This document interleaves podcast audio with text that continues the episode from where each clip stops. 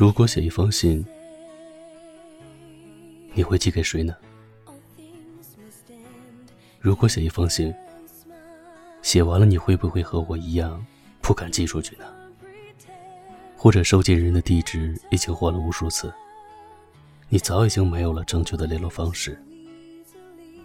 又或者只有这样，才敢安安心心的写完，才寄给想要寄给的人吧。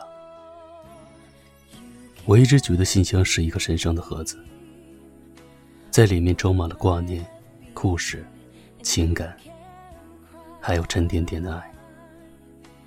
我觉得写信本身这件事情。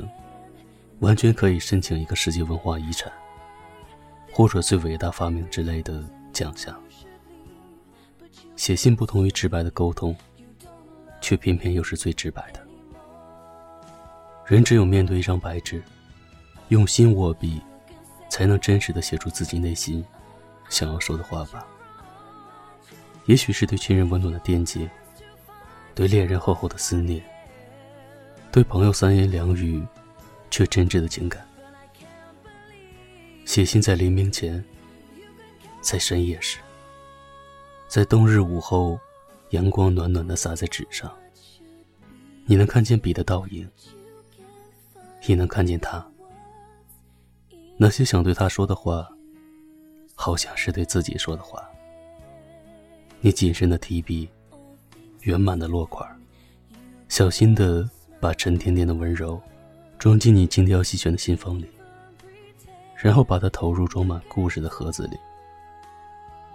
所有的信在这里相遇，也在这里分离。就像那些年里的你和他，我和你。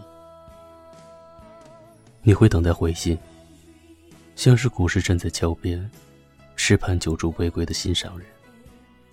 你知道他一定会回来。会带着更多的温暖，更多的故事，用最熟悉的口吻拥抱你每一个不眠的夜晚。想到这里，想到你，但我不想写信。我想走到你面前拥抱你。信需要拆封，而我将会把自己掏空，交给你。余生，不写信。我会把自己留在你的余生里。我会在你身边，你左右，绝不会回头。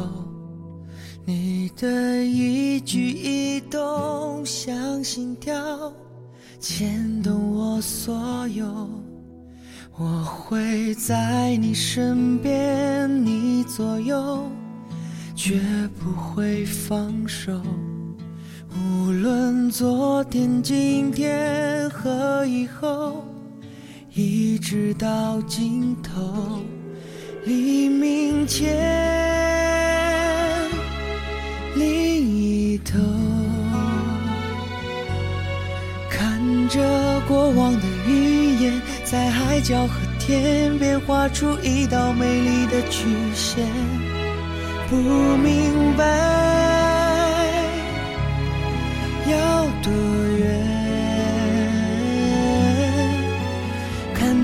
漂浮的时间和过往的云烟，却抹不掉对你的思念。我不会走，从今那些红的、白的。灰的、冷的和一切也带有，看着你被一片一片、一点一点的带走，不停留。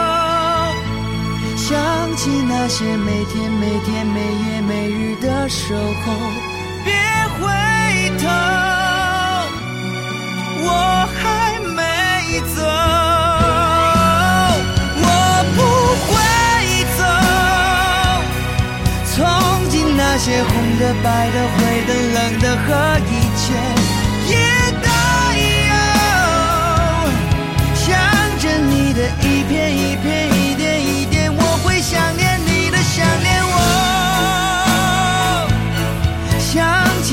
些每天每天每夜每日的守候。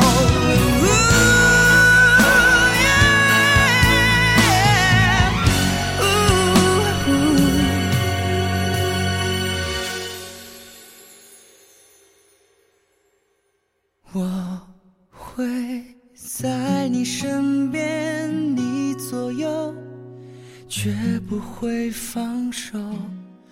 无论昨天、今天和以后，一直到尽头。